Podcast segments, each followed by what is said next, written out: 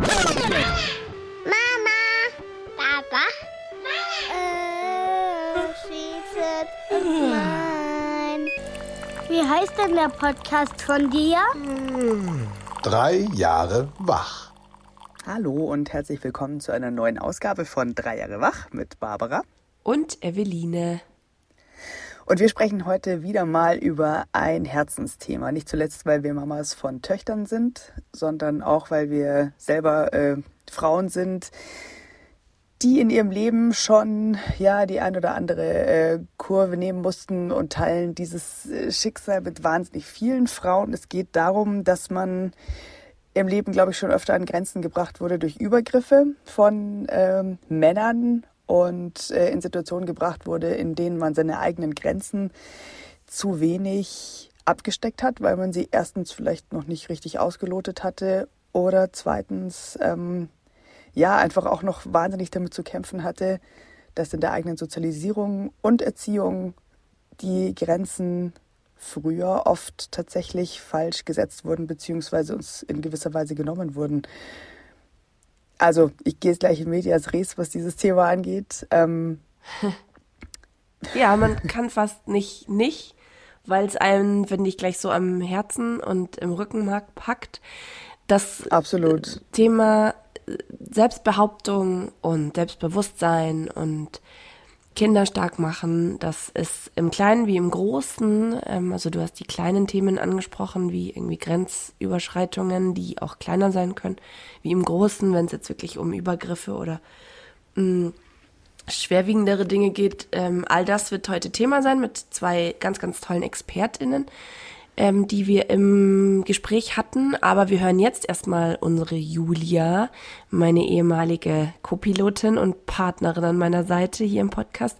Die hat nämlich mir schon vor längerer Zeit erzählt, dass beide ihre Kinder einen Selbstbehauptungskurs gemacht haben. Und das ist eine Art von Kurs, die auch unsere zwei Gäste, die wir nachher hören, geben.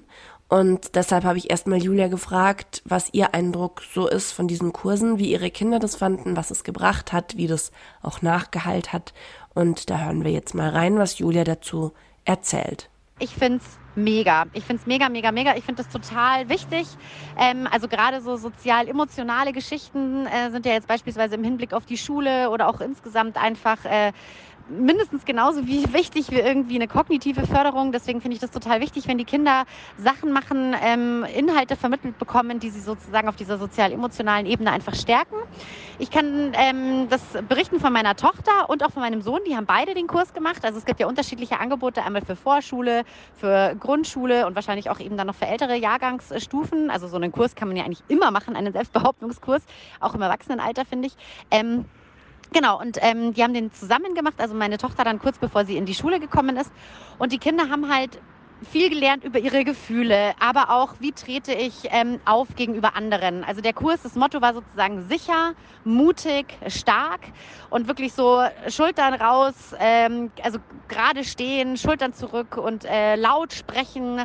Und ähm, was sie danach sozusagen auch mit Gesten gelernt haben, das war total schön ähm, dass sie dann immer so dieses zu sicher, mutig und stark, da gab es dann auch immer so Gesten, also wirklich so die Hände vom Körper wegstrecken und zu sagen, stopp, hör auf, das will ich nicht und so ganz klar und laut. Ich glaube, die haben da auch richtig mal gebrüllt und geschrien.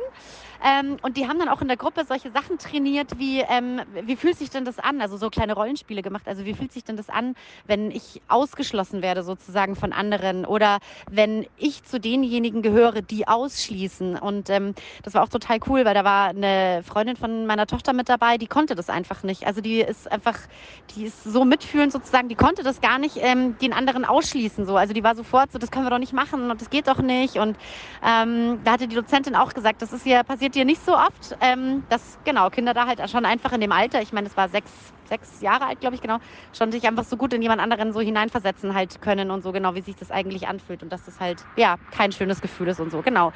Also die haben eben, ja, dann auch darüber überlegt, so was könnte ich denn machen, wenn äh, mich jemand ärgert, ähm, wen könnte ich zu Hilfe holen und dann auch einfach mal auf die Idee zu kommen, ich bin ja eigentlich gar nicht alleine auf dem Pausenhof, sondern kann mir vielleicht auch meine Freunde und Freundinnen mit dazu holen, muss nicht gleich im ersten Schritt vielleicht zur Lehrkraft, sondern kann eben äh, ja, auch einfach meine, meine, meine Gang sozusagen mobilisieren.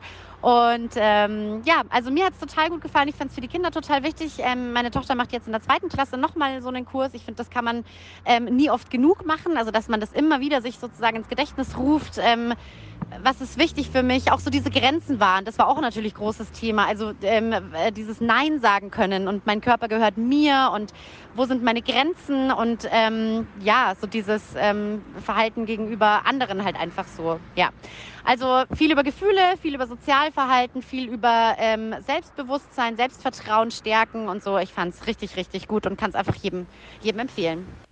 Das klingt so motivierend und vor allem inspirierend und man will auch gleich wieder damit loslegen. Und genauso ging es uns beiden nach äh, dem Gespräch mit unseren Gästinnen tatsächlich. Wir haben äh, kurz zur Erklärung dieses Interview mit unseren Gästinnen vorher schon aufgenommen, weil Eveline, du Arme, du bist angeschlagen schon die ganze Zeit und deine Stimme ist immer so ganz am Rand des Wahrnehmbaren, beziehungsweise du kämpfst die ganze Zeit darum, äh, dass sie dir nicht komplett flöten geht. Und deswegen ja. haben wir dieses Interview aufgezeichnet in der Hoffnung, dass das Gespräch, was wir jetzt führen, unseren kleinen Rahmen für dieses Gespräch, du schon in einem Zustand von, ich kann zumindest wieder halbwegs sprechen, absolvieren kannst. Deswegen. Ja, hat nicht so ganz geklappt, aber gut. gut. aber wir waren danach ja, so Feuer und Flamme für dieses Thema, wie wir es vorher schon in den Vorgesprächen waren, auf jeden Fall. Ja, und darüber haben wir gesprochen mit Dani Arendt und Shuja Jandor und die beiden arbeiten für den Verein Amanda und der berät, unterstützt und begleitet Mädchen und junge Frauen in allen möglichen Lebenslagen und will mit denen hinkommen zu einer selbstbewussten und starken Identität und dazu veranstalten die Workshops, geben Kurse, machen Beratungen. Und ja, wir hatten viele Fragen und das Interview, das wir mit Ihnen gestellt haben, äh, das wir mit Ihnen geführt haben, das hört ihr jetzt. Mir ist im Laufe unseres Gesprächs, das möchte ich noch ganz kurz ergänzen, mit Dani und Juja ähm, gekommen, dass es wahrscheinlich einer kleiner Triggerwarnung bedarf, denn äh, auch wir sind immer wieder stehen vor etwas, was da aufploppt aus unserer Vergangenheit. Geschichten, ähm, Erlebnissen, Erinnerungen, die man so unschuldig entweder verlacht hat oder ähm, auch verdrängt, weil man damals einfach noch nicht wusste, dass es eine krasse Grenzüberschreitung war oder es nicht die Instrumentarien nicht hatte, das als solches abzubuchen und schon gleich dreimal nicht das zu verarbeiten. Und die hat man dann so weggesteckt als Frau. Ich glaube, ihr wisst alle, wovon ich spreche. Und ähm, also alle unsere Hörerinnen, ich, ähm, es ist leider so, dass, glaube ich, niemand von uns da nicht irgendwie Erfahrungen in der Richtung gemacht hat, von Belästigung bis hin zu schlimmeren Dingen, äh, sexualisiert motivierten Sprüchen, Catcalling, was auch immer. Deswegen an euch die Bitte, achtet gut auf euch, macht euch Gedanken, ob euch dieses Thema jetzt gerade gut tut, ob es euch auch gut tut, dass vielleicht irgendwas aufpoppt, was verborgen war und auch noch eine Weile verborgen bleiben darf.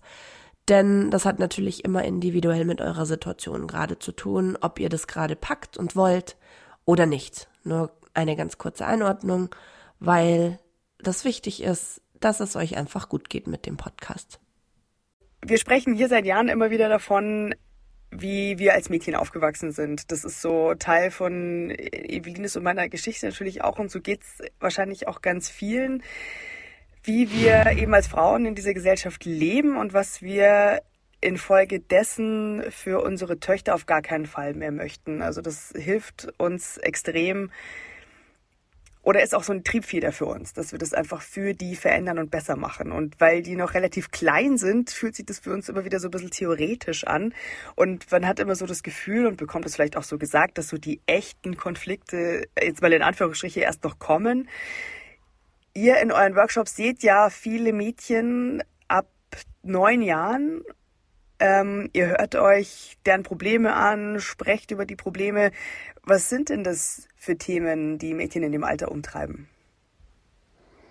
Also das ist sehr unterschiedlich. Also wir arbeiten mit Mädchen so ab der dritten Klasse, also ja, so acht, neun sind die dann. Und dann aber eben auch wirklich bis hoch ins Berufsschulalter, also bis Mitte 20. Und ähm, da kommt wirklich alles von äh, Situationen in der Klasse, wo irgendwelche Jungs die Mädchen blöd anfassen und doofe Sprüche sagen ähm, von Lehrkräften teilweise auch, was die so machen. Wir hören immer wieder Situationen, die so in der Familie, in der Verwandtschaft passieren, so klassische Sachen wie, oh, die Tante möchte immer, dass ich ihr ein Küsschen gebe, aber irgendwie merke ich, ich mag das schon gar nicht mehr. Oder dann eben auch wirklich bei den Älteren, wo es dann ganz viel auch um Beziehungen geht und was da so an Dynamiken passiert oder auch dann am Ausbildungsplatz, wenn dann halt irgendwie ein Chef irgendwie übergriffig wird. Ne? Also das ist wirklich eine große Spannbreite, die wir da so erleben. Das ist natürlich dann der extremste Härtefall. Ich würde jetzt mal ähm, nochmal zurückgehen, erstmal auf diese kleineren, in Anführungsstrichen, Konflikte. Der Eveline geht's genauso wie mir. Wir sind aufgewachsen ähm, mit man soll äh, den Erwachsenen gegenüber sehr respektvoll sein, äh, immer höflich und alles hinnehmen. Gerade äh, die Eveline hat es in der Verwandtschaft auch immer so gehabt, weiß ich jetzt eben aus ihrer Erzählung, da ging es halt auch immer viel bei den Familienfeiern darum, dass man halt das alles so hinnehmen musste, wie die Erwachsenen einen halt irgendwie so abbusseln und so und man so permanent ja als Kind so Grenzüberschreitungen erfährt und aber auch äh, dahin getrieben wird, beziehungsweise gerügt, wenn man für sich selber da eigentlich eine Grenze zieht, was für uns beide dazu geführt hat, dass wir erst ja, Anfang der 20er angefangen haben wahrzunehmen, was Grenzen sind und ich glaube bis jetzt noch daran arbeiten, wo unsere Grenzen liegen. Ich könnte für mich, glaube ich, immer noch nicht hundertprozentig sagen, ich habe meine ganzen Grenzen schon ausgelotet, was eigentlich krass ist. Aber es ist schwer. Brav sein, höflich, artig, lieblich, hübsch, wie auch immer, so diese ganzen Stichwörter. Wie steigt ihr da ein? Also, wie, wie geht ihr das an? Ja, also wenn wir ähm, erstmal die Mädchen sehen, wenn wir erstmal in die äh, Klasse kommen, ähm, es ist für uns sehr wichtig, dass wir einfach uns kennenlernen, dass ähm, eine lockere Situation beziehungsweise eine gute Atmosphäre in der Gruppe entsteht. Äh, meistens machen wir ein, ein Einstiegsspiel, wo es darum geht, dass die Mädchen äh, mal was gesagt haben, äh, mal ein bisschen, mal, mal einmal aufgestanden sind und äh, ja, so ein bisschen angekommen sind in der Gruppe.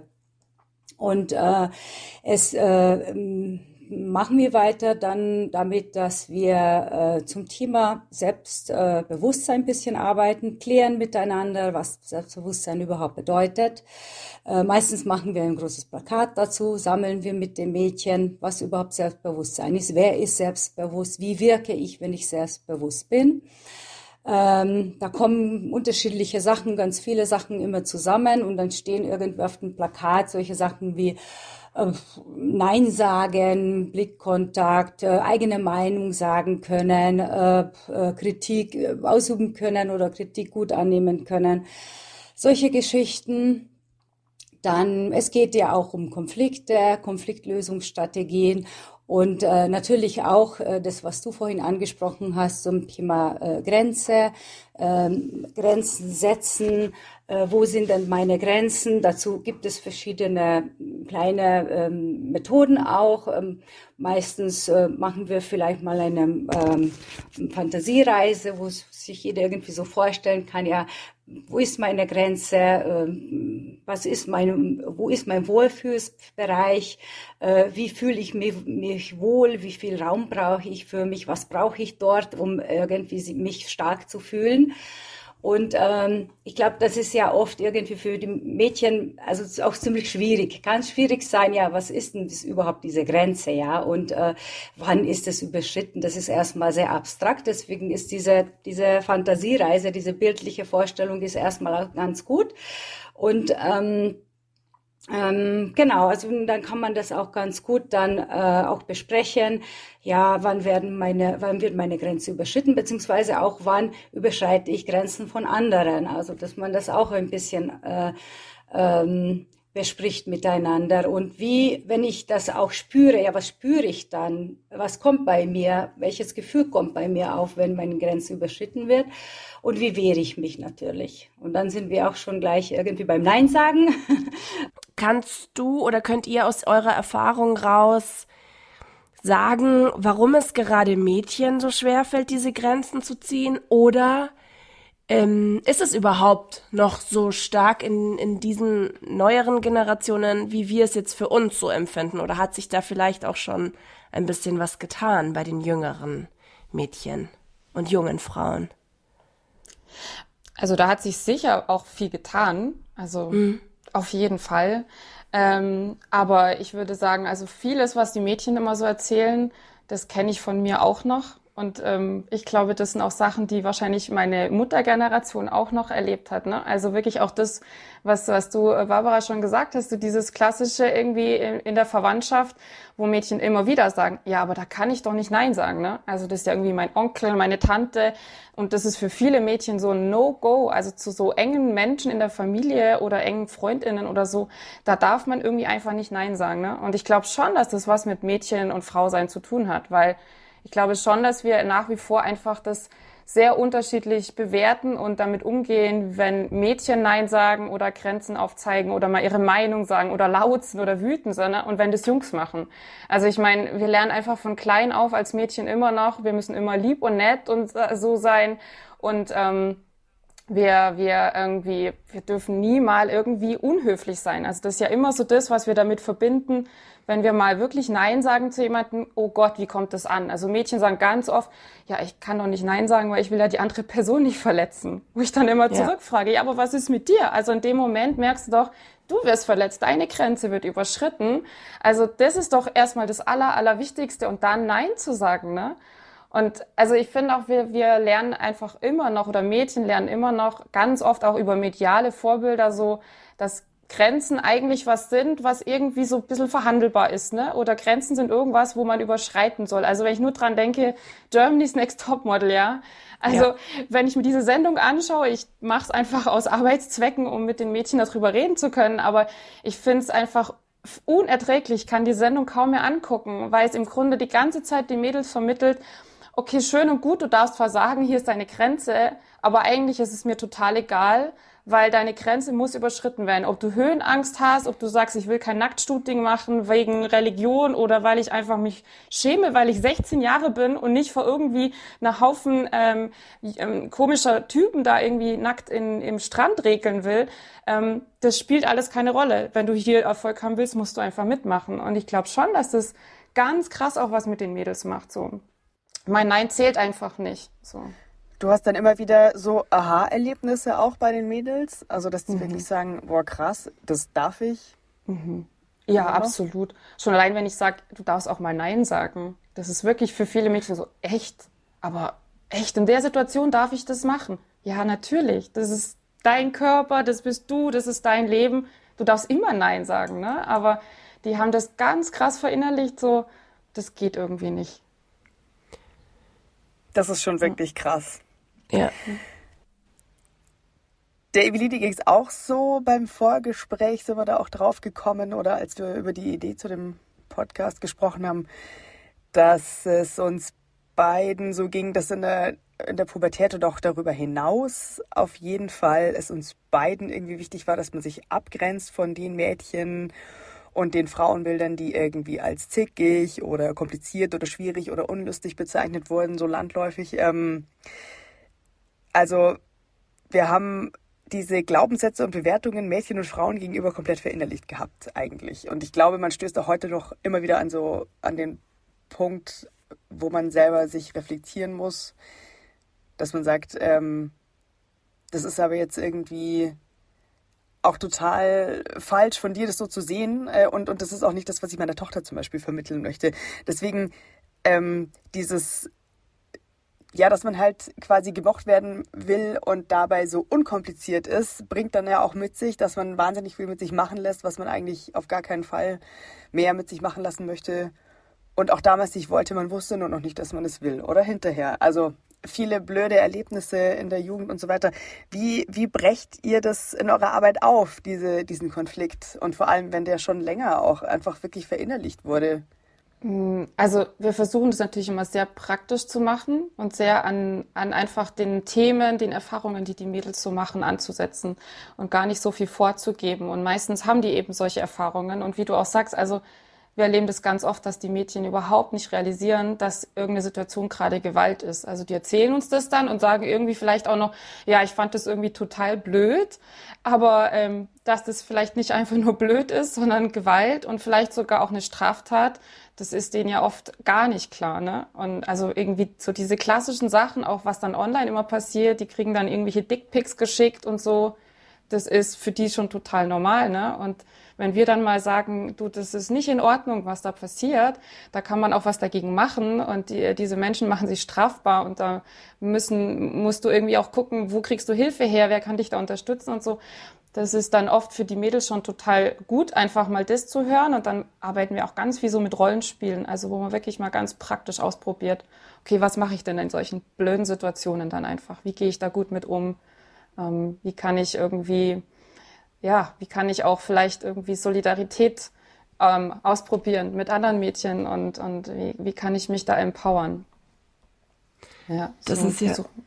tatsächlich total verheerend, weil man ja merkt, es gibt überhaupt nicht das Wissen und das Bewusstsein darüber. Ne? Also das ist ja das, was mhm. du sagst, was fehlt. Und das ist wirklich das, was ich auch aus meiner Kindheit und Jugend, ähm, woran ich mich erinnern kann, erinnern kann, was würdet ihr sagen, würdet ihr Eltern an die Hand geben oder was können Eltern von klein auf tun, damit sich das ändert? Also äh, was können Eltern tun? Also jetzt arbeiten wir äh, sehr viel mit Mädchen eben und ähm, ähm, es gibt so Mai verschiedene Tipps, die man vielleicht irgendwie an die Eltern äh, ähm, weitergeben kann. Ähm, also wichtig finde ich immer auch ähm, Mädchen loben, aber nicht unbedingt irgendwie für ihr Aussehen, für mhm. äh, das, was sie ja sowieso tagtäglich irgendwie ähm, sozusagen bekommen oder über äh, übers Handy bekommen, sondern irgendwie auch äh, mal für irgendwelche äh, gute Ideen oder erreichte Ziele oder mal irgendwie, du hast mal eine bessere Note jetzt mal bekommen, das ist super. Oder eben auch für Verhaltensweisen, die irgendwie auch nicht äh, gerade irgendwie als, als typisch äh, weiblich sind, ja. Mhm. Oder mh, hm, vielleicht irgendwie, ähm, ich denke, ist es auch äh, wichtig, immer auch äh, im Gespräch zu bleiben mit den Mädels, dass man sich auch immer anbietet, auch gerade in der Pubertät. Also ich weiß, dass es ja schwierig ist, irgendwie das Gespräch zu, zu, zu, zu äh, finden äh, mit Pubertierenden, aber trotzdem, das ist ja eine, also äh, so, so schon mal ein Anzeichen, dass ich da immer bereit bin, mit dir zu sprechen beziehungsweise auch zu signalisieren. Also wenn nicht mit mir, dann mit wem möchtest du denn darüber sprechen? Äh, mhm. Das ist für mich auch okay. Also bin jetzt irgendwie nicht beleidigt, weil du jetzt irgendwie mit der Tante oder mm, Schulpsychologin irgendwie sprichst. Genau, und äh, was mir jetzt noch vorhin auch eingefallen ist, also ich finde es auch wichtig, dass man auch äh, die, mal die Eltern auch vielleicht unterstützen können, am Anfang sowieso, ja, so welche Bücher lese ich ja meine m, mm, Tochter, äh, beziehungsweise später vielleicht auch Literaturempfehlungen geben, die eben auch nicht diese eingeschränkte Rollenbilder transportieren äh, für die Mädchen. Also mal für Jungs sind wir jetzt nicht unbedingt Expertinnen, aber ich glaube auch, dass ähnlich, äh, dass das auch immer im Gespräch bleiben und natürlich auch die äh, Männlichkeitsvorstellungen auch irgendwie ein bisschen runterbrechen. Ja, was äh, was äh, äh, dürfen ja auch Jungs äh, auch irgendwie mal spielen mit mit irgendwie sogenanntem Mädchenspielzeug oder ähm, dürfen ja auch weinen und das kennen wir alles. Mhm. Äh, aber auch wichtig, ja, was sind denn die problematischen Verhaltensweisen? Das finde ich auch sehr wichtig, dass man auch anspricht, ja, was ist mhm. problematisch? Woher kommt das auch? Warum muss ich mich so verhalten? Und, äh, und ähm, auch eben gerade irgendwie sexistische Sprache oder Grenzverletzungen dass, äh, äh, dass man das anspricht. Woher kommt das? Warum? Also wie bin ich ja auch in jungen Gruppe? Wie gebe ich mich? Muss ich das? Äh, was bringt mich dazu? Oder wie möchte ich eigentlich sein? Ja, was ist mein ja. Wunsch? Mhm. Also ich glaube tatsächlich auch, das eigene Verhalten zu reflektieren ist immer ein guter Anfang, weil das ist ja oft auch was, was wir dann in Schulen, zum Beispiel auch bei Lehrkräften erleben und meine Lehrkräfte oder Eltern ist dann äh, wahrscheinlich relativ egal, ne? Die, die halt einfach selber auch ähm, solche komischen Vorstellungen natürlich auch verinnerlicht haben, ne? Oder auch so diese ganzen Mythen, die es so rund um Gewalt gibt, so Victim Blaming, oh, das Mädchen war ja irgendwie selber schuld, hätte sie halt sich nicht so knapp angezogen und solche Geschichten, ne? Und Eltern spiegeln das natürlich oft ihren Töchtern auch wieder. Also wenn dann Eltern irgendwie sagen im Sommer, oh, mit so einer kurzen Hose gehst du aber nicht raus. Ich meine, was ist die Botschaft an das Mädchen, ne? Irgendwie, äh, okay, das ist potenziell äh, gefährlich, mit so einer Hose rauszugehen und überhaupt äh, die Jungs sind irgendwie willenlos, die fallen sofort über jedes Mädchen in einer Hotpants her. Und wenn dann was passiert, dann bist du selber schuld. Genau, genau, ne? Dann, ja. So, also ich glaube, das ist auch voll wichtig, dass Eltern da auch gucken, okay, wie gehe ich eigentlich damit um? Wie, wie ähm, interpretiere ich Verhalten? Wie ähm, habe ich vielleicht auch irgendwie negative, blöde Kommentare mal fallen lassen oder so? Oder mhm. vielleicht Kommentare in der Verwandtschaft, die fallen und ich sag nichts dagegen und meine Tochter merkt, okay, meine Mutter, mein Vater, wer auch immer, die finden das offensichtlich nicht so schlimm oder vielleicht haben die ja sogar recht, wenn die das sagen so.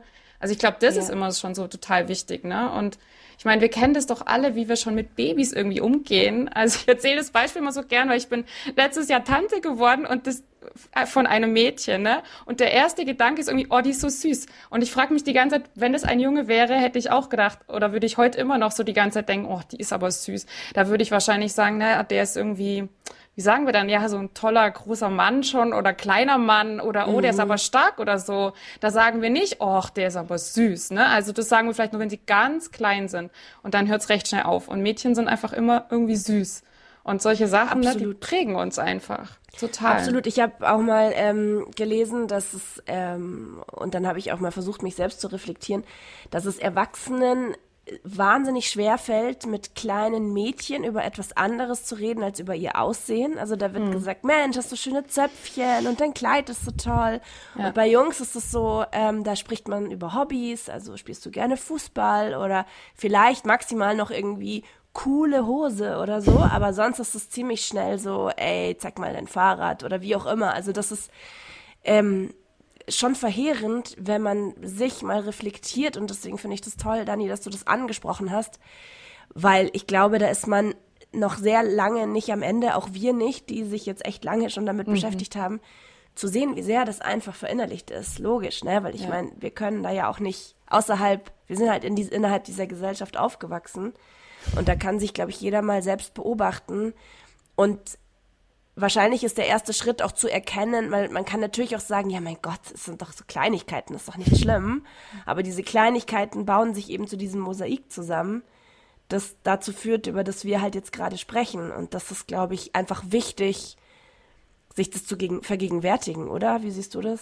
Ja, absolut. Absolut. Und eben, und da geht's ja auch gar nicht irgendwie drum, wer ist da jetzt schuld daran oder so, ja, ne? Genau. Weil eben, also obwohl wir den Job schon so lange machen und so viel uns mit diesem Thema beschäftigen, passiert mir das trotzdem. Und ich glaube, das ist das Wichtigste. Wenn ich merke, das passiert, okay, dann kann ich mein Verhalten auch verändern, ne? Ja, genau. Schwieriger ist, wenn es einfach so völlig unreflektiert passiert oder wenn das dann noch so total verstärkt wird, ne, mit dem ganzen rosa-hellblau-Mist und so. Ähm, ja. Das trägt natürlich ja, alles stimmt. nicht dazu bei, dass Mädchen wahnsinnig selbstbewusst werden, wenn sie irgendwie die ganze Zeit nur die Prinzessinnen sind und äh, naja, diese ganzen Assoziationen, die man direkt dann damit hat, so dieses Schwachsein und wie die Mädchen auch immer sagen, ja, mein Freund muss mich dann beschützen und so. Ja, warum eigentlich? Vor was denn bitte, ja? ja. Und es hilft ja offensichtlich auch nicht. Die meisten Mädchen und Frauen, die irgendwie Gewalt erleben, haben ja wahrscheinlich einen Freund und wer, äh, erleben die Gewalt ganz oft von diesem Menschen. Also das schützt uns überhaupt gar nicht, ja. Ja, absolut. Ja, das ist total wichtig, absolut. Die ständige Reflexion. Auf jeden Fall ähm, passiert, ja, wie die Eveline schon sagt, auch immer wieder einem selber noch im Umgang mit anderen Kindern irgendwie. Und äh, da merkt man dann aber, wie ähm, schwer das dann manchmal vielleicht im ersten Moment ist und wie aber bereichernd und großartig, wenn man das irgendwann für sich aufbricht und äh, genau das im Hinterkopf hat, wie, wie, wie dankbar die Kinder das annehmen, wenn man eben nicht mehr über schönes Kleid, tolle Zöpfchen und so spricht. Irgendwie mhm. wahnsinnig wichtig. Ich wollte noch zu was zurückkommen, was die Juscha vorhin gesagt hat, und zwar was die Literatur angeht. Das fände ich total großartig für unsere HörerInnen, wenn wir ein bisschen was von der Literatur in unsere Shownotes packen würden, für alle Interessierten, die sich da bei dem Thema so ein bisschen weiter noch bilden möchten und da Inspiration und ja, weiterlesen möchten, auf jeden Fall. Und ähm, du hattest es schon ein bisschen angerissen, ihr habt es beide schon ein bisschen angerissen. Ich würde es aber nochmal als eigene Frage nochmal kurz aufmachen, äh, weil wir eben darüber sprechen, wie wir die Töchter empowern. Aber ihr habt eben auch schon über die Jungs gesprochen. Ihr seid zwar da jetzt keine ausgewiesenen ExpertInnen, sagt ihr selber jetzt bei diesem Thema. Trotzdem habt ihr bestimmt noch ein paar Ideen oder Ansätze, eben weil Eveline und ich beide auch Söhne haben, Julia, du hast selber auch einen Sohn, ähm, der ist jetzt auch schon in der Pubertät, da ist es bestimmt auch oft schon Thema gewesen. Wie geht man das denn mit den Jungs auch einfach an, dass man denen da einfach auch wirklich das richtig mit auf den Weg gibt, um es einfach irgendwann, äh, in der Hoffnung, irgendwann eine Generation zu haben, wo das kein Thema mehr sein muss, beziehungsweise jetzt einfach besser zu machen. Mhm. Ja, also ich kann, äh, also wie gesagt, es ist ein bisschen schon auch ähnlich wie bei den Mädchen. Also es gibt natürlich irgendwie verschiedene andere Aspekte, ist, aber äh, meine Devise ist immer äh, im Gespräch bleiben, über die Themen immer sprechen. Äh, was läuft gerade in der Schule? Was ist jetzt gerade schwierig? Äh, mit was habe ich jetzt irgendwie Schwierigkeiten? Äh, wenn ich Schwierigkeiten habe, äh, wie gehe ich das an? Ja, also wie, wie, wie, wo, wie, wo hole hol ich Hilfe? Wo bespreche ich das, ähm, wenn ich irgendwelche ähm, äh, Anliegen habe, beziehungsweise wie zeige ich auch meine Gefühle? Darüber habe ich schon vorhin auch ein bisschen gesprochen. Also bei uns äh, ist zum Beispiel äh, viel Thema gewesen auch die sexistische Sprache das woher das ja auch kommt äh, und auch ähm, mal zum Beispiel auch das Besprechen, ja was was hört was was hört äh, äh, Jugendliche, also zum Beispiel also Rapper, ja also die Texte, welche Texte werden dort bes äh, besprochen, welch, welche Geschlechter, wer wird dort abgewertet, warum, was sagt mhm. die Sprache auch und welche äh, Macht die Sprache hat, ja und da kommt dann immer wieder diese äh, äh, Ausrede, ja, so das ist ja Kunst, das können Sie ja so schnell schon irgendwie sagen, dass es ja Kunst ist. Oder das macht ja gar nichts aus, das ist ja irgendwie nur so gesagt. Also ich für mich, äh, das bedeutet ja gar nichts. Ich höre das nur wegen den schönen Texten und Reime oder was auch immer. Ähm, genau, das ist, äh, das ist das, was zwischen uns immer wieder aufgekommen ist, auch äh, welche Weiblichkeitsbilder eben auch diese Musik äh, äh, transportiert. Und äh, ja, so wie ist es, wenn ich das da sozusagen auch weiter transportiere und weiter kommuniziere, ja. Mhm. Und also vielleicht so als Ergänzung, also ich finde es extrem wichtig, mit den Jungs zu dem Thema zu arbeiten, weil also das ist auch, was wir immer wieder erleben, dass wir Anfragen bekommen, wo es dann heißt, ja, wir hätten da gerne was für die Mädchen, weil die brauchen so ein bisschen Empowerment. Und wenn wir dann sagen, okay, was ist mit den Jungs, dann heißt, ah ja, da ist jetzt nicht so der Bedarf, ne? So nach dem Motto, okay, die armen Mädchen, die müssen da jetzt mal gestärkt werden und mhm. äh, die Jungs, ja, die können das ja alles, die brauchen das. Aber es geht ja nicht nur darum, Jungs Jungs auch stark zu machen, weil ich meine, natürlich erleben Jungs auch Situationen, wo sie Nein sagen müssen und es nicht können und so, ne? Gar keine Frage. Aber ich meine, wir leben halt leider in einer Gesellschaft, in der die Rollen irgendwie immer noch sehr klar verteilt sind und wo auch die Gewalt leider immer noch sehr klar verteilt ist zwischen Männern und Frauen. Und ähm, solange wir in so einer Welt leben, muss man einfach mit Jungs auch dazu arbeiten, auch zu unangenehmen Themen. Das macht sicher keinen Spaß, mit Jungs ähm, darüber zu reden, dass sie halt vielleicht auch potenzielle Täter sind und dass manche äh, Sachen, die sie machen, manche Verhaltensweisen vielleicht einfach nicht okay sind. Ne? Aber das gehört nun mal einfach dazu. Ne? Also das ist ja immer so dieses Klassische, dass dann immer Mädchen irgendwie Tipps kriegen, wie sie sich vor Gewalt schützen sollen und so. Und ähm, die Rolle der Jungs wird einfach so völlig außer Acht gelassen. Ne? Also das kann halt auch nicht sein, dass nur die Mädchen dann irgendwie an sich arbeiten sollen und die Jungs dürfen weitermachen wie bisher. Die Jungs müssen sich verändern, die müssen an ihren Männlichkeitsvorstellungen arbeiten und das ähm, alles andere wird die Gewalt nicht verändern. Ja, dann sind die Mädchen vielleicht stärker, aber die Dynamiken zwischen den Geschlechtern laufen einfach weiter. Na, wir sehen das ja. Die Gewalt wird ja nicht weniger, obwohl es schon seit Jahrzehnten jetzt Frauenbewegung gibt. Es hat ja. jetzt nicht so wahnsinnig äh, viel äh, abgenommen, die die die Gewaltrate. Ne? Mhm. Absolut. Also genau. das ähm, wäre jetzt auch was gewesen, was ich jetzt quasi ein bisschen unterfüttert hätte mit ähm, ähm, mit Fakten oder wie soll man sagen, mit, mit Leben aufgefüllt, weil wir hier ähm, seit vier Jahren, seitdem es den Podcast gibt, ähm, immer wieder sprechen über Patriarchat, über Feminismus, über Geschlechterrollen, über alles das, was unser Leben eben prägt und ähm, worin wir leben und was einfach nicht, nicht schön ist und uns nicht gut tut. Und es gibt immer noch genug Menschen, die sagen, ja, das, ist schon so weit, man braucht das alles gar nicht mehr. Und das ist eben genau der Punkt. Ähm, wie du sagst, also ich will, ich weiß es jetzt von Deutschland nicht. Ich habe jetzt nur letztens gelesen, äh, in Österreich die Femizidrate ist unfassbar hoch. Also in Deutschland auch. Ja. Deutschland, genau, ich ja. hätte es fast äh, befürchtet. Alle paar Tage wird eine Frau einfach getötet von einem Mann. Mhm. Ähm, wo dann auch immer so euphemistisch irgendwie von einer Beziehungstat gesprochen wird, wo es halt einfach, weil niemand sagen möchte, was da passiert, nämlich, dass eine Frau einfach ermordet wird. Ähm, und ähm, Barbara und ich haben auch im Vorgespräch wirklich, also keine Sekunden gebraucht, um einfach spontan Übergriffe sexueller Natur durch Männer auf uns aus dem Ärmel zu schütteln. Ähm, der, also der erste, an den ich mich erinnern kann, da war ich fünf, sechs, sieben Jahre alt, also so, ne? Und das, das alles, und da sind wir nicht alleine, also unter Garantie nicht. Und ähm, es gab vor kurzem von der Tagesschau eine veröffentlichte Statistik bzw. Umfrage vom Bundeskriminalamt, wonach knapp 60 Prozent der Frauen nachts fremden Menschen ausweichen, 40 Prozent meiden, überhaupt das Haus zu verlassen und 37 Prozent gehen nachts nur in Begleitung raus. Und ich meine, wir sprechen da dann ja wirklich von relativ konkreten Folgen, Einschnitten in den Alltag und ähm, Juja, weil du vorher Hip-Hop-Texte und so weiter angesprochen hast, man sagt ja immer, aus Worten folgen Taten, ne? Und ich meine, genau das sieht man da ja dann ganz plastisch. Mhm. Ähm, das ist sozusagen halt die, die Situation, in der wir leben, ne? Wenn das so selbstverständlich hingenommen wird, dass Frauen abgewertet werden und dass man das teilweise selbst einfach schon so verinnerlicht hat, dass man sich gar nicht so richtig wehrt gegen ähm, gewisse Dinge, mhm.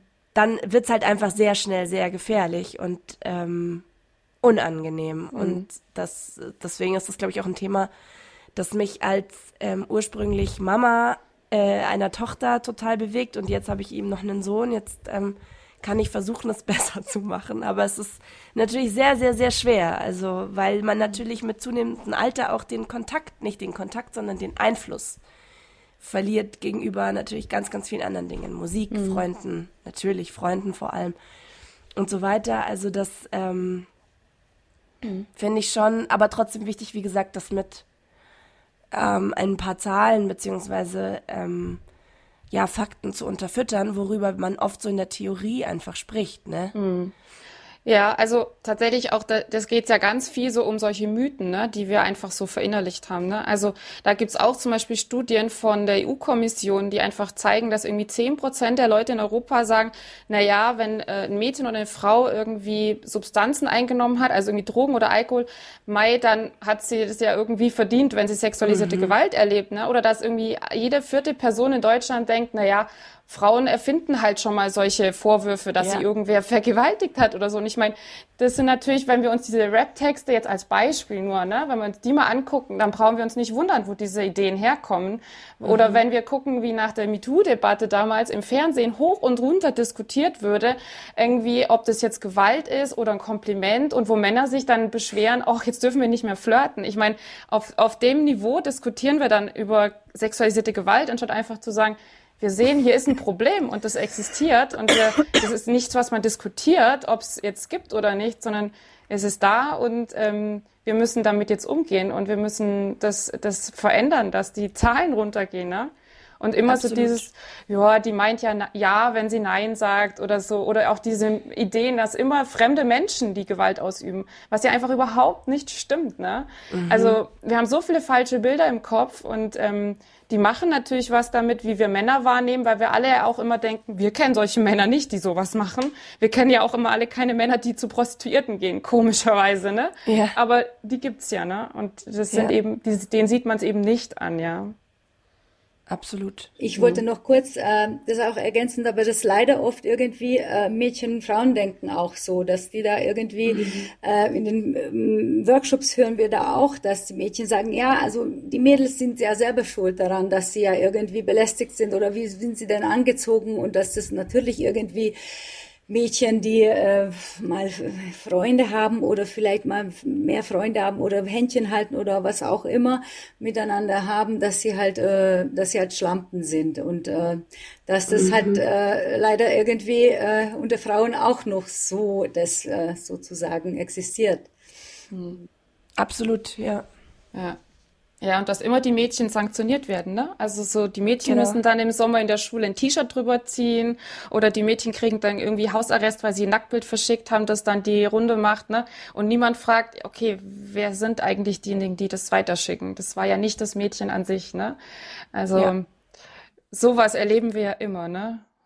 Das, was wir irgendwie immer sagen, ja, also ähm, vielleicht mal äh, das ansprechen, besprechen beziehungsweise Hilfe holen, dass ähm, äh, das und das passiert ist oder Übergriffe passiert sind, dass es dann oft so bagatellisiert wird von den Lehrkräften, dass es gesagt wird, äh, ach ja, die Mädchen zicken schon wieder rum. Also, ach schon wieder, mhm. ihr seid, das ist ja, also, oder beziehungsweise die Jungs wollen nur flirten mit euch.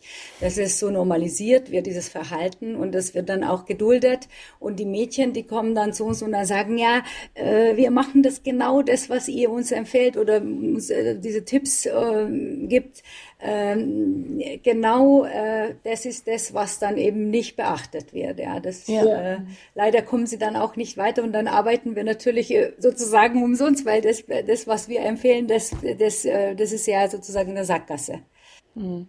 Ja, stelle ich mir wahnsinnig frustrierend vor. Also Stichwort, was sich liebt, das neckt sich, ne? Mhm. Der ist nur verliebt in dich, deswegen zieht er dir ja. die ganze Zeit an den Haaren und so. Also genau. wie geil früh kann man auch Mädchen beibringen, dass Gewalt eigentlich auch Liebe oder ja. irgendwie Zuneigung bedeutet. Genau. Ne? Also das genau. Oder wie wichtig das auch ist. Ja. Dass, äh, Hauptsache, er beachtet dich überhaupt. Ja, genau. Sei doch genau. froh, dass er in dich verliebt ist genau. und dich sieht. Ja. Weil nur dann scheint er dich zu sehen.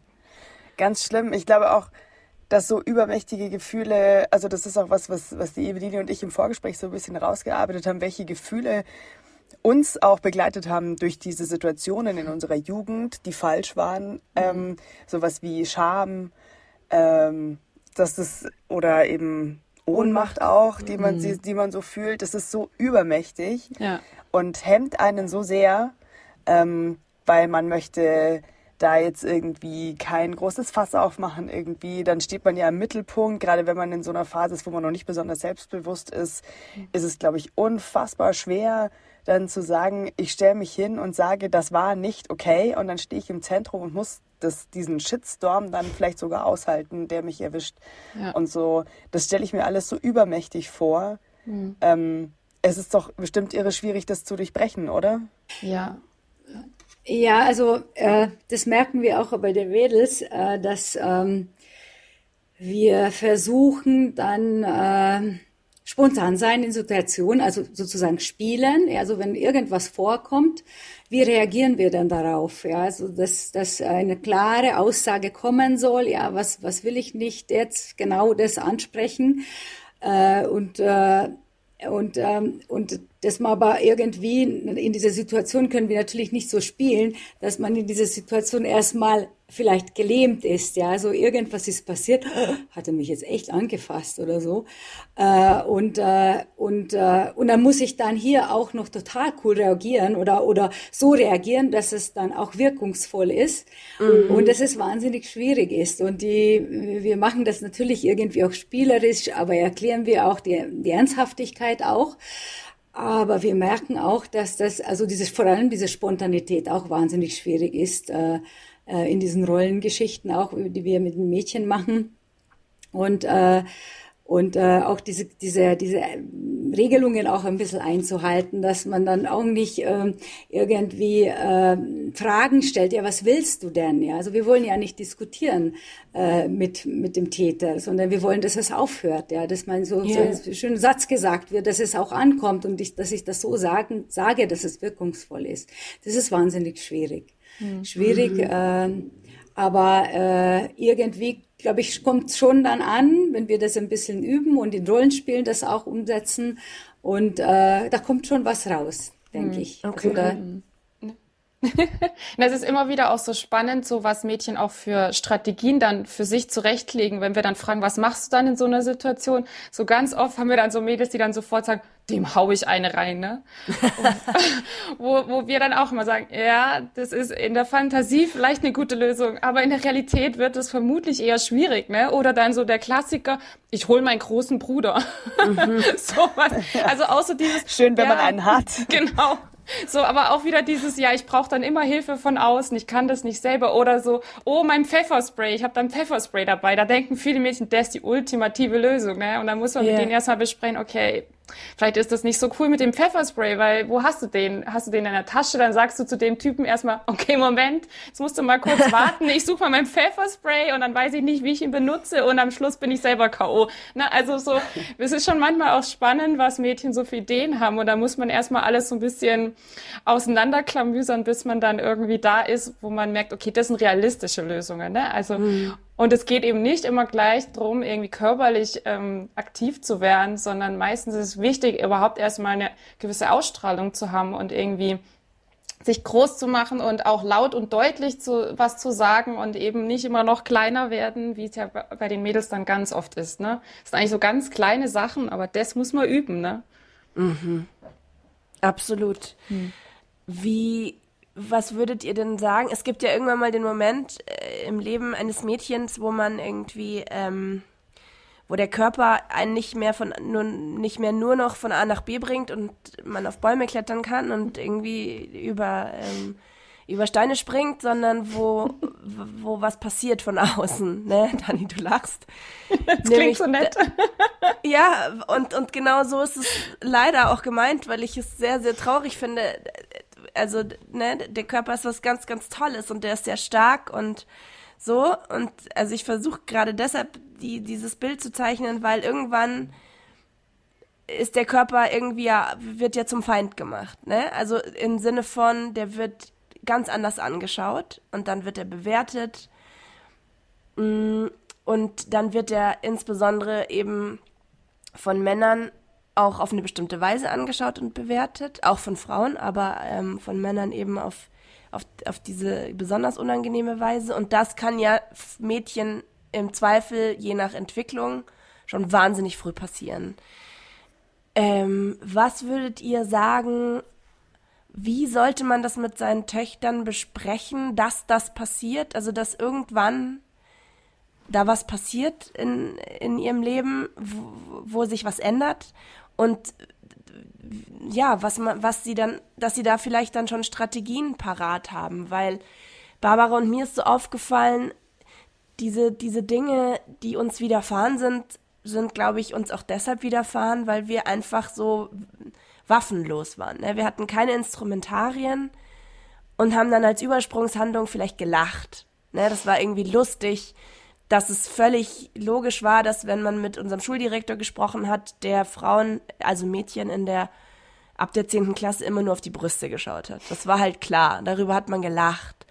Solche Dinge, ne? Also mh, mm, habt ihr da eine Idee, ab wann das gut wäre und wie man sowas macht? Ich weiß, ihr seid da jetzt natürlich keine Expertinnen für, für junge Kinder, aber einfach aus eurer Erfahrung raus.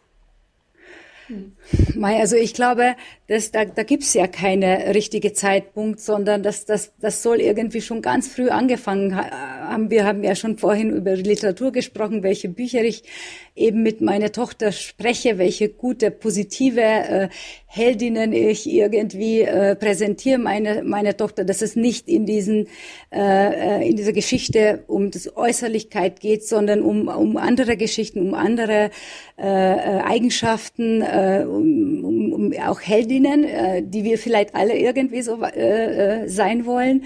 Und mhm. äh, ich glaube auch sehr wichtig, äh, auch äh, dass die, äh, dass die, die auch Jugendliche, also Kinder, die alle Geschlechter eben das auch äh, ihres finden im Leben, ähm, Aktivitäten, die ihnen Spaß machen, dass es ja nicht irgendwie immer der Körper im Mittelpunkt sein soll, sondern was macht mir Spaß, mhm. wie fühle ich mich wohl, äh, was äh, oder oder zum Beispiel auch darüber sprechen, ja, was mache ich, wenn es mir schlecht geht, was äh, äh, das ist das, was wir mit den Mädchen auch machen, dass wir da sammeln, ja, also was weiß ich, irgendwelche Tagebücher, äh, äh, Tagebucheinträge machen oder Musik hören oder Gespräche führen mit anderen.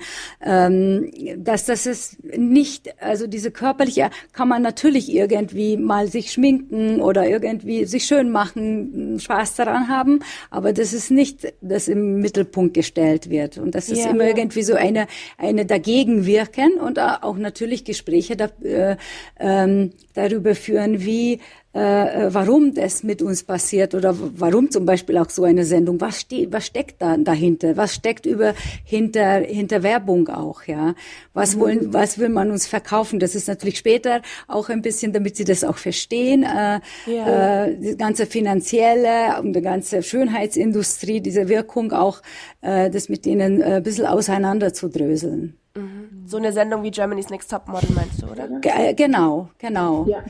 Also ja, das ist das, was wir ja dann mit dem Mädchen auch machen, wobei sie dann immer sagen, ja, das beeindruckt uns nicht. Aber wir ja. schauen es immer an, ja. Und äh, ich ja, glaube, ja. irgendwie, äh, weiß ich nicht, siebte, achte, neunte Klasse, wenn sie mit den, mit den da, da wissen sie ja schon irgendwie, äh, worüber wir reden. Und äh, sie geben dann auch irgendwie, haben ab und zu auch das Gefühl, äh, so sozial erwünschte Antworten, aber können mhm. sie natürlich nicht so äh, komplett entgleiten, äh, äh, diese Wirkung. Sie sagen aber, dass, dass, dass sie das können, ja. Ja, ja.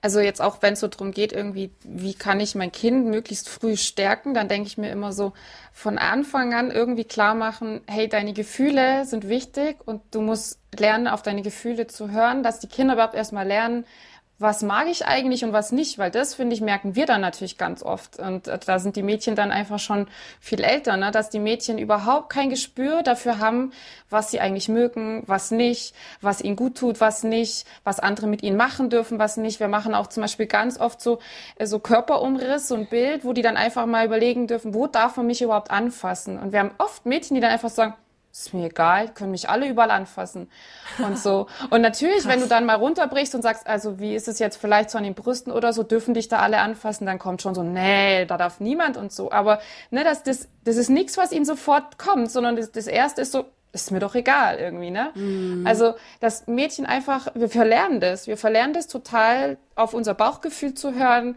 dass wir überhaupt unsere Gefühle ernst nehmen dürfen und so. Und ich meine, da brauchen wir uns gar nicht wundern. Ne? In unserer Gesellschaft verlernen wir das einfach. Und woher soll das dann plötzlich später kommen?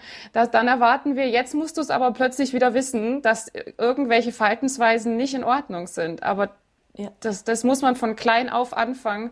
Und ich glaube, das kann man gut machen, weil ich glaube, die Kinder, die die, die würden da total drauf anspringen und auch so überhaupt auch Sachen zu benennen und ähm, ja, auch was ist Gewalt, was nicht, wo fängt es für mich an und so, das kann man, glaube ich, mit ganz klein schon anfangen. Mhm. Ja, das ist absolut. wahrscheinlich auch je früher, desto besser. Absolut. Ich finde es auch toll, das zu beobachten, dass das äh, bei meiner Tochter zum Beispiel sowohl in der Kita als auch im Kindergarten als auch jetzt in der Schule als äh, Sozialprojekt äh, genau das immer wieder zum Thema gemacht ist. Mein Körper gehört mir, mhm. ich sage Nein laut und deutlich und so weiter. Das finde ich schon wirklich großartig. Und kann einfach nur hoffen, dass das genauso fruchtet, wie meine Bemühungen, ihr das irgendwie noch mit auf den Weg zu geben, was man sonst noch irgendwie mitgeben möchte. Ähm, jetzt noch an, an, die, äh, an die andere Seite des Altersstrangs sozusagen. Habt ihr auch die Erfahrung oder kommen auch tatsächlich ältere Frauen zu euch? Also jetzt zum Beispiel mein Alter. Ähm, ich, äh, äh, die noch irgendwie einen Groll äh, in sich tragen, weil sie was erlebt haben und die jetzt erst vielleicht damit anfangen, das aufzuarbeiten oder so. Ähm, also ich hatte zum Beispiel äh, in meinen späten Zehnerjahren, also so mit, mit 17 oder so, zusammen mit zwei Freundinnen ähm, einen übergriffigen Lehrer in der Schule und wir haben dafür gesorgt. Und zu der damaligen Zeit fand ich das großartig eigentlich, dass meine Vertrauenslehrerin auf meinen Hinweis sofort reagiert hat. Wir haben uns äh, zusammengetan und gesagt, das, was der macht, ist nicht okay. Und der überschreitet ganz klar richtig krasse Grenzen. Und ähm, der ist dann auch am selben Tag noch suspendiert worden tatsächlich. Der hatte aber leider in der Gemeinde, in der ich auch aktiv war, auch einen Posten einen sehr wichtigen, den er dann aufgeben musste und habe dann daraufhin, äh, also meine ganze Familie musste daraufhin einen immensen Shitstorm aushalten. Also meine Mutter, die in der Gemeinde auch aktiv war und so, musste das aushalten, dass die, die ja auch immer ältere Freunde hatte und so, also ich jetzt ähm, und dann äh, sich da halt irgendwie so von wegen dann äh, aufregt, wenn der da irgendwie Grenzen überschreitet. Und damals war ich gelähmt und geschockt und wütend gleichzeitig. Habe das lange hinter mir gelassen. Wenn wir jetzt aber drüber sprechen, merke ich, da kocht so eine Wut hoch, so ein alter Groll und ich würde wahnsinnig gerne so zu jedem einzelnen von diesen Leuten hingehen, die sich bemüßigt gefühlt haben aus dieser Gemeinde und gesagt haben, ja, was stellt sie sich denn so an, so ungefähr und jetzt fehlt uns der und was, was, ähm, kommen da auch Ältere auf euch zu und kann man dann da noch irgendwie das anpacken? Weil ich mir vorstellen könnte, dass auch viele Mütter jetzt genauso hooked sind wie wir. Ähm, nicht nur, was wir unseren Töchtern mit auf den Weg geben wollen, sondern auch, wie wir selber endgültig daran arbeiten, unsere Grenzen festzulegen und sowas nicht mehr geschehen zu lassen. Naja, also wir arbeiten ja nur mit äh, jungen Frauen bis 27, weil das einfach, mhm. da ist dann bei uns Ende, weil wir Kinder- und Jugendhilfe sind. Aber natürlich, wenn wir manchmal so mit älteren Klassen, auch so in Berufsschulen oder so arbeiten, da habe ich das schon öfters erlebt, dass dann echt junge Frauen auch erzählen, oh Mist, ja, jetzt fällt mir das so ein oder jetzt wird mir das eigentlich erst so klar, was ich da früher auch vielleicht zum Beispiel in der Familie oder so, was ich da für blöde Sachen echt erlebt habe und jetzt merke ich erst, ähm, was das eigentlich war, was ich da erlebt habe. Also sowas habe ich tatsächlich schon öfters erlebt. Und wo du gerade das mit den 17 Jahren erzählt hast, musste ich dran denken. Ich habe vor im Sommer ähm, habe ich einen Vortrag in der Schule gehalten. Das war für die Oberstufe. Also die waren alle so 17, 18, 19. Und das war total spannend. Es ging um Gleichberechtigung und am Schluss gab es so eine Podiumsdiskussion und dann hat sich eine junge Frau eingeschaltet und dann gemeint, ja, also sie möchte jetzt hier schon mal ansprechen, es gibt hier schon so Lehrer, die da sehr übergriffig werden, auch so dieses in Ausschnitt starren und blöde Bemerkungen machen und so. Und das war ein Aufruhr in dieser Schule. und ich fand es so mutig, ja, weil die mhm. einfach Voll, nicht locker total. gelassen hat. Und dann ist noch eine andere mit aufgestanden. Am Schluss war dann echt so eine richtige Gruppe von jungen Frauen, die gesagt haben, ja, das erleben wir alle und wir wollen, dass die Schule da jetzt endlich aktiv wird. Ne? Und das war wirklich, ich fand das so toll. Ich war so beeindruckt von denen. Super weil die einfach wirklich äh, das irgendwie zum Anlass genommen haben zu sagen, okay, und jetzt ist der Moment, jetzt müssen wir das mal in der Schule angehen, weil so kann es nicht weitergehen, wenn wir hier nicht mehr sind. Ne? Also das fand ich super. Mhm. Und das finde ich auch schön, dass du das erzählst, weil ähm, vorher, Juja, als du erzählt hattest, oder ihr beide, dass man da halt, und man kann sich ja vorstellen, manchmal einfach gar nicht so richtig ankommt gegen so tief verankerte, ähm, ähm, wie sagt man, Glaubenssätze. Ich meine, ihr seht die, die, die jungen Frauen und Mädchen einfach verhältnismäßig kurz und die sind einfach sozialisiert, wie sie sozialisiert sind und dann stößt man einfach an Grenzen oder wie ihr gesagt habt, dann arbeiten Lehrkräfte oder Eltern wieder dagegen und dann kommen die zurück und sagen, es hat, wir haben das gesagt, aber es hat nichts gebracht. Mhm. Ähm, das stelle ich mir unfassbar schwierig vor, mit dieser Ohnmacht und Frustration auch ähm, umzugehen. Und dann sind solche Momente, kann ich mir vorstellen, wunderschön und beflügeln auch, wenn man wirklich unmittelbar sieht, dass da halt einfach was losgetreten mhm. wird. Ja. also wir haben ähm, zum, zum Schluss ähm, machen wir meistens entweder eine Vorstellungsrunde oder eine schriftliche Rückmeldung, wo wir dann schon äh, ähm, worüber wir einfach froh sind, wenn sie, die Mädchen dann zurückmelden. Ja, also es war eine super Veranstaltung, ich habe viel gelernt, ich habe jetzt auch einen anderen Blickwinkel oder ich achte jetzt auf anderen Sachen und das macht uns unheimlich äh, äh, glücklich, wenn dann das so ausgeht. Beziehungsweise wir haben dann ähm, auch zum Schluss noch eine, noch eine kleine Mutprobe nennen wir, äh, wenn wir in der Schule arbeiten. Äh, die Mädchen können dann ein ähm, Brett durchschlagen. Das ist ein Brett, was man wieder zusammensetzen kann. Und äh, am Anfang erzählen wir, das ist ja hier kein äh, selbst äh, Verteidigungskurs. Wir schlagen hier nicht und wir lernen hier irgendwie auch nicht, wie man, wo man schlägt und wie man sich irgendwie mm, wehren kann äh, gegen äh, Schläge oder so. Aber zum Schluss machen wir es dann doch, dass wir irgendwie einmal auf dieses Bett hauen Brett hauen. Und das, das, das, das geht eigentlich um uns darum, dass die Mädchen spüren, äh, ja, sie, was, für, was für Kraft sie haben. Wenn sie es richtig mhm. machen, mhm. dann schlagen es durch und, und dass sie da irgendwie tatsächlich äh, beflügelt werden. Sie, sie merken, oh, ich habe es geschafft, ja. Und dann gehen sie irgendwie so total beflügelt raus und sind so, so happy. Ja, die, die Lehrkräfte kommen dann, ach, ihr habt jetzt die Mädchen sehr glücklich gemacht. Weil sie merken, ja, also wir haben diese Kraft, wir müssen jetzt nicht zuschlagen, aber wir wissen, wir haben diese Kraft. Und es gibt auch eben Selbstbewusstsein. Das ist ein sehr schönes, sehr, sehr schönes Schlusswort. Finde ich auch. Ein Schlussgedanke, dass man sagt, jawohl, ihr habt die Kraft. Total. Ganz großartig. Vielen lieben Dank. Und danke für eure tolle Arbeit. Ja, absolut. Gerne. Danke euch. Ja, das war wirklich ein schönes Gespräch, ein auffühlendes Gespräch. Ich glaube, dir ging es genauso. Ähm, ja, voll.